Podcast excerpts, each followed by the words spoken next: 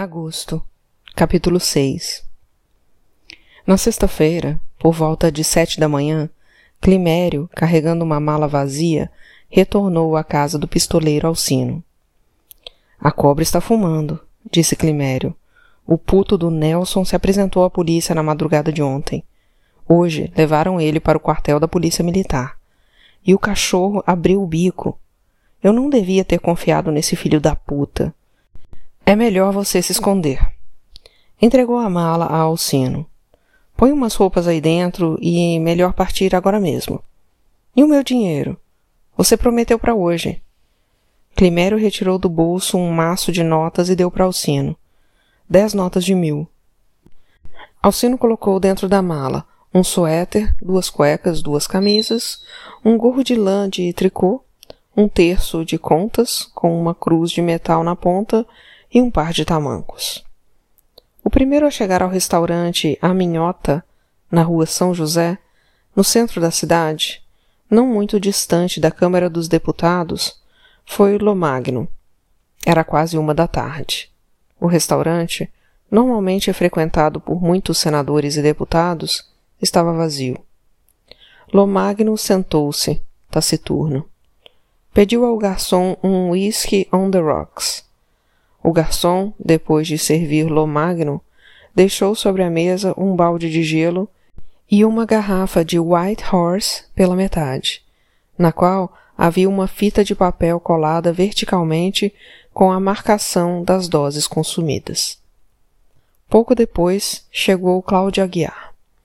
Eles haviam se falado várias vezes pelo telefone, mas aquela era a primeira vez que se viam após a morte de Gomes Aguiar. Cláudio fez um gesto para o garçom, mostrando o uísque para Lomagno. Cláudio, você é um filho da puta. Magalhães me disse que você quis transferir o financiamento da Semtex para a Brasfesa. Cláudio gaguejou. Ele. ele disse isso? Por que você fez isso? A Luciana vai ficar agora com o controle da Semtex. Não confio nela. Luciana vai nos passar para trás. Nesse momento chegou Vitor Freitas, acompanhado do seu assessor Clemente e do deputado Orestes Cravalheira, do PSD. Cláudio cumprimentou os três secamente e saiu da mesa, indo em direção ao banheiro. Lomagno foi atrás dele. Calma, disse Lomagno, dentro do banheiro. Ele precisava trazer o seu catamito? Calma, calma, disse Lomagno. Ele não pode fazer isso comigo. Vou dizer a ele que não quero aquele viado na nossa mesa. Calhorda, calhorda. Lomagno esbofeteou Cláudio com força. Este recuou, assustado. Por que você fez isto? Você não vai dizer nada. Quando passar esse ataque histérico, volta para a mesa e fica calado. O que há com Cláudio? perguntou Freitas quando Lomagno retornou do banheiro. Ele não está se sentindo bem. Está tendo um faniquito? perguntou Clemente com um sorriso irônico. Lomagno ignorou a pergunta. Cravalheira vai tomar um musquinho com a gente enquanto espera uns amigos que vão almoçar com ele, disse Freitas. O garçom trouxe copos e outra garrafa de uísque. Beberam. Falaram no atentado que vitimara o Major Vaz conversaram sobre generalidades. Cravalheira comentou que o juiz Murta Ribeiro fora sorteado relator da apelação do tenente Bandeira, condenado a 15 anos de prisão pela morte do bancário Afrânio Arsênio de Lemos, um crime passional que ainda prendia a atenção da cidade. A falta de água, como sempre, foi mencionada, mas apenas brevemente. Freitas mencionou a emissão de moeda feita pelo governo. Sabem quanto o Oswaldo Aranha emitiu nos últimos 12 meses? De 1 de agosto de 53 a 1 de agosto de 54? Mais de 8 bilhões de cruzeiros. Não dá tempo para os funcionários rubricarem as cédulas fabricadas pelas guitarras da Casa da Moeda, American Bank Norte e Thomas de la Rue. Lomagno permaneceu em silêncio. Cláudio voltou para a mesa. Melhorou, querido? Perguntou Clemente. Você está com cara de quem está com alguma febre. Cravalheira voltou a mencionar o atentado. Até o dia de ontem, disse Freitas, ou melhor, até a noite de anteontem, dia 4, ou início da madrugada do dia 5, quando ocorreu o atentado na rua Toneleiro, o clima desse país lembrava o de 1937. Mas agora Getúlio não tem mais condições de dar um golpe. Ele não ia dar golpe nenhum, disse Cravalheira. Por que você pensa que o Getúlio cancelou a viagem à Bolívia para inaugurar a estrada Santa Cruz de la Sierra Corumbá? Disse Freitas, servindo-se de outro uísque. Ele mesmo respondeu, dizendo serem mentirosas as razões alegadas, de que o aeroporto de Santa Cruz, na Bolívia, não oferecia segurança. Na verdade, Getúlio não queria que o vice-presidente, Café Filho, assumisse a presidência da República. Como todo golpista, ele está sempre achando que os outros querem dar o golpe nele, disse Clemente. Cravalheira tirou um recorte do bolso. Deixa eu mostrar para vocês quem é esse Café Filho. Vejam o que ele disse. O deputado leu em voz alta. Minha vida foi uma longa participação em revoluções, conspirações. Sofri muito. Tenho balas no corpo. Coitadinho, disse Clemente. Ouçam o resto. Ele diz que o momento mais dramático que viveu teria ocorrido há muito tempo. Viajara para o Chile e o avião da FAB em que ia foi obrigado a fazer uma aterrissagem forçada entre os picos dos Andes. Imediatamente, os governos do Chile e da Argentina mandaram aviões para que ele continuasse a viagem. Mas Café, patrioticamente, refletiu que estava num avião da FAB e que mudar de avião naquela conjuntura seria dar uma demonstração de desconfiança da capacidade técnica dos valorosos oficiais da Força Aérea Brasileira. Sentiu, enquanto tomava essa decisão, toda a extensão da sua responsabilidade como vice-presidente da República. Consertado o avião da FAB, o valente Café diz que dispensou os que o acompanhavam e embarcou no aparelho para morrer, pois estava cumprindo o dever de prestigiar a nossa aviação e os nossos pilotos. Clemente cantou o refrão de uma conhecida música de carnaval e o corão dos puxa-sacos cada vez aumenta mais. O café terminou a entrevista com essas palavras. Foi assim que vivi o meu momento dramático, por força do mandato de vice-presidente da República. Nunca imaginara que tal me acontecesse, nem mesmo dentro das mais duras campanhas e das mais acesas revoluções. E pensar que esse farsante pode vir a ser presidente da República. Quem manda são os milicos de azul. Café sabe para que lado o vento está soprando. Você foi ao enterro do major? Fui. Só um maluco não iria, disse Freitas. Um promotor público e um oficial da aeronáutica foram indicados para acompanhar o inquérito. Estão dizendo que o delegado Pastor, que preside o inquérito policial, é getulista. Por falar em polícia, preciso falar com você sobre um comissário, Clemente parou a frase no meio. Que comissário? perguntou Freitas. Não é nada, depois a gente conversa. O Getúlio está com os dias contados, disse Freitas. Getúlio costuma ter um asa escondido na manga, disse Cravalheiras. O homem está gagá. Não viu a foto dele sendo penteado pelo Gregório em público? Parece um servente do Hospital da Santa Casa de Misericórdia, cuidando de um daqueles velhinhos que fazem xixi nas calças. Cravalheira retrucou que subestimar Getúlio era um erro. Lembra a campanha dos marmiteiros que o velho articulou? Foi o Borg quem planejou tudo. Cravalheira fez um longo comentário sobre o oportunismo e a covardia do político brasileiro. Pila é uma exceção. Teve a umbridade de afirmar que é preciso opor a força à força, quando da tentativa de impeachment, e isso tem pouco mais de um mês, somente 35 deputados tiveram a coragem de enfrentar o catete. O Getúlio só não fechou o Congresso porque não quis. Não quis por quê? Preferiu desagregar primeiro a oposição, preparando o caminho do golpe. A sala de espera do Oswaldo Aranha, no Ministério da Fazenda, até ontem estava apinhada de udenistas. Mas concordo que o atentado mudou tudo. Getúlio foi colocado na defensiva. Essa politiquinha de merda me enche de tédio, disse Clemente. Ele cometeu um erro pela primeira vez na vida. Não tinha de perder tempo desagregando um partido como a UDN. O exército toparia o golpe antes do atentado. Agora que mataram o aviador, está mais difícil. Lomagno e Cláudio não participavam da conversa, mantendo-se num silêncio agressivo, que acabou incomodando o Cravalheira. O deputado, Antes mesmo que seus convivas chegassem, despediu-se e foi sentar-se em outra mesa. Um cretino completo, disse Clemente. Não sei por que você perde tempo com um idiota desses. Qual é o problema urgente sobre o qual você queria me falar? disse Freitas. É um assunto particular, disse Cláudio, olhando assintosamente para Clemente. Clemente está por dentro de tudo. Eu não confio nesse sujeito, disse Lomagno. Querido, como disse o Vitor, eu estou por dentro de tudo. No frigir dos ovos, não tem a menor importância se você confia ou não em mim.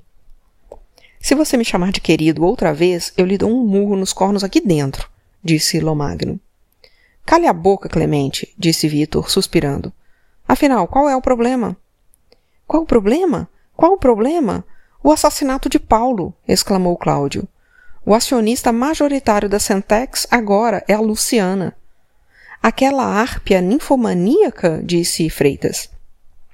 Não diga besteira, disse Lomagno, com uma violência que surpreendeu Freitas. Você não conhece a Luciana, acrescentou Lomagno, controlando sua inesperada fúria. Talvez não conheça mesmo. Eu apenas estava repetindo. Vamos mudar de assunto, cortou Lomagno secamente. Pediu ao Magalhães para falar com Gregório, para ver se ele conseguia transferir a licença de importação para a Brasfesa, disse Cláudio, olhando timidamente para Lomagno. O crioulo não quis conversa. O Magalhães morre de medo dele. O Gregório, depois que recebeu a Maria Quitéria, ficou ainda mais arrogante. Um absurdo. A maior condecoração do exército ser dada a esse indivíduo. Você podia falar diretamente com o Souza Dantas, disse Cláudio.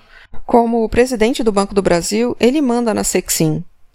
A situação é muito séria, disse o senador, tomando um gole de uísque, escolhendo as palavras com cuidado. O país entrou numa crise que pode ter consequências graves. A morte desse aviador? Isso daqui a pouco será esquecido. Lacerda não vai deixar ninguém esquecer. Você está fugindo do assunto, disse Cláudio irritado. Eu perguntei se você falaria com o presidente do Banco do Brasil. Você fala ou não? O atentado mudou tudo, disse Freitas. Os militares estão furiosos com a morte do Major Vaz. Hoje será realizada uma assembleia no Clube da Aeronáutica, com objetivos nitidamente golpistas. Também hoje, nas duas casas do Congresso, serão proferidos discursos condenando o atentado. O deputado Aliomar Baleeiro, que está coordenando essa ação conjunta e que será um dos deputados que discursará, me pediu para falar também. Ele não vai falar com o senador Dantas. Deixa para lá, Cláudio, disse Lomagno. Sua irritação parecia controlada. Meu amigo, disse Freitas, eu sou nordestino. Sabe o que isso significa? Eu sou um sobrevivente.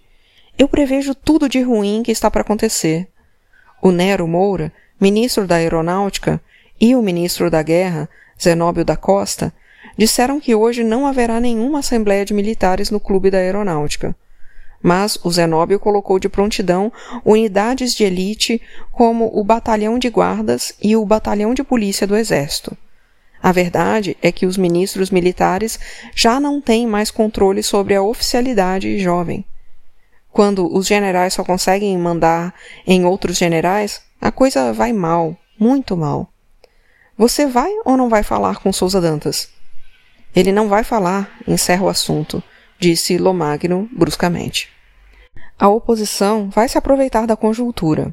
O Souza Dantas já era muito visado antes. Imaginem agora.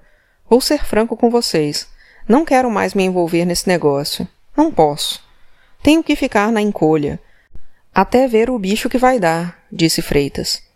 Você está metido nesse negócio até o pescoço, disse Cláudio.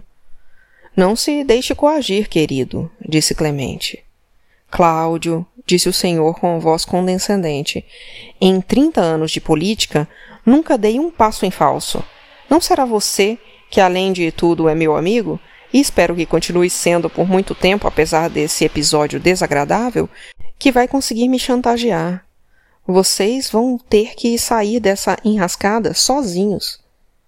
Você não passa de um filho da puta corrupto, disse Lomagno. Somos todos filhos da puta corruptos aqui nessa mesa. Aqui nesse país. Vamos embora, Clemente. Freitas e Clemente caminharam pela rua São José em direção à Avenida Rio Branco. Lomagno e Cláudio são dois canalhas. Você devia romper com eles. Oportunamente. Que história é essa, do tal comissário? Ele apareceu no Senado querendo falar com você. Não disse o que queria. Você devia ter me falado. Esqueci. O cara é um merdinha. Basta olhar a roupa dele. Mas você devia ter me falado. Tenho que lembrar de tudo, é? E onde foi que você se meteu na quinta-feira de tarde? Como é o nome do policial? Acha que eu vou saber de cor o nome de um tira que veste com roupa feita na esplanada? Clemente riu. Duas coisas que eu não usaria nem morto: roupa de caroá e uma roupa pronta dessas lojas. Mudando de tom, eu anotei o nome dele em algum lugar. Procura o Teodoro, da segurança do Senado. Ele está querendo arranjar um emprego para a mulher dele. Pode prometer. Diz ao Teodoro para apurar quem é esse tira e o que ele quer comigo. Ficha completa. A gente não deve deixar nada no ar. Os dois entraram juntos no Senado. Clemente foi procurar Teodoro. Vitor Freitas no seu gabinete deu os últimos retoques no discurso que faria condenando o atentado na rua Toneleiro. Naquela tarde, na mesma hora em que Vitor Freitas discursava no Senado, a nação não pode esquecer, não pode perdoar essa ignomínia. O comissário Matos recebia um telefonema do perito Antônio Carlos. Os pelos do sabonete não são da vítima. São da mulher? De um homem, um negro. Um negro? É possível de descobrir? Tem uma edição nova do Soderman, de 1952, e ele não fala disso. Soderman está superado. Os exames que fiz são baseados num estudo publicado no último número do New England Journal of Medicine. Fiz todos os testes. Um negro usou aquele sabonete. Provavelmente tomou banho naquele banheiro. Um negro? O copeiro dos Aguiar era branco. Obrigado, Antônio Carlos, disse o comissário. Tirou do bolso o anel de ouro que havia encontrado no box do banheiro.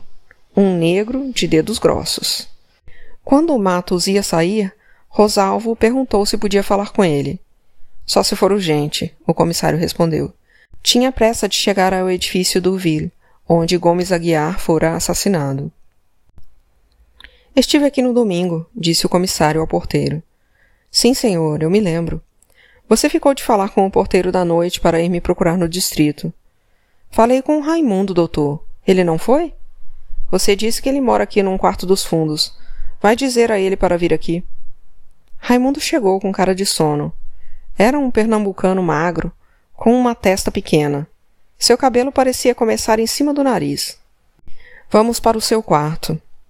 Entraram num cubículo sem janelas, com uma cama estreita e um pequeno armário sem portas, dentro do qual se amontoavam roupas ordinárias desbotadas.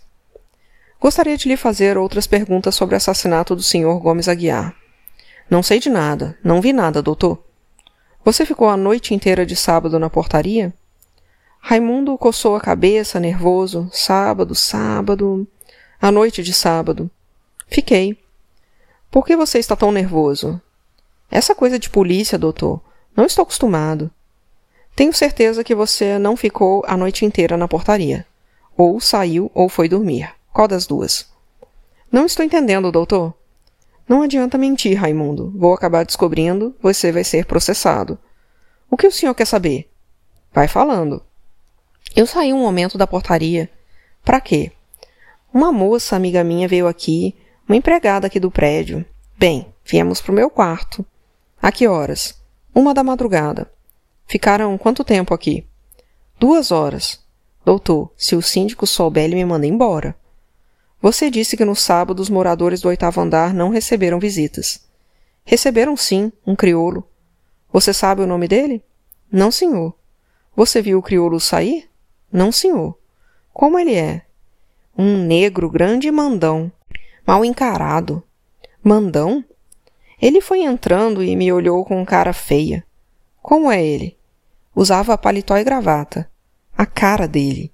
Uma cara larga, fechada, por que não me falou desse crioulo antes? Dona Luciana me disse para não falar com ninguém. Mais alguém visitou o apartamento naquela noite? Talvez alguém tenha entrado e saído quando eu. eu. Como foi que a Luciana lhe pediu para não falar do crioulo? Disse que o crioulo tinha ido fazer um trabalho no apartamento e que ela não queria que ninguém soubesse disso. Que trabalho? Acho que é coisa de macumba, um despacho, um troço desses. Eu não entendo disso. Não acredito nessas coisas. Doutor, se Dona Luciana. Ela não saberá sobre nossa conversa, pelo menos por enquanto. Estou ferrado, doutor. Vou perder meu emprego. A corda sempre arrebenta no lugar mais fraco. Fica calado. Não fale com ninguém sobre nossa conversa. Sim, senhor. Se mudar de endereço ou sair do Rio, me avisa antes. Vou precisar conversar com você novamente, ouviu? Eu não sei de mais nada, doutor. Vou repetir. Quero saber onde você anda, onde está, sempre. Não tente fugir de mim. Sim, senhor. Matos voltou para o hall. O elevador estava parado no térreo. O tiro entrou, apertou o botão do oitavo andar. Nilda abriu a porta. Dona Luciana está? Nilda hesitou. Não, senhor. O comissário entrou, afastando Nilda. Avise a sua patroa que eu quero falar com ela.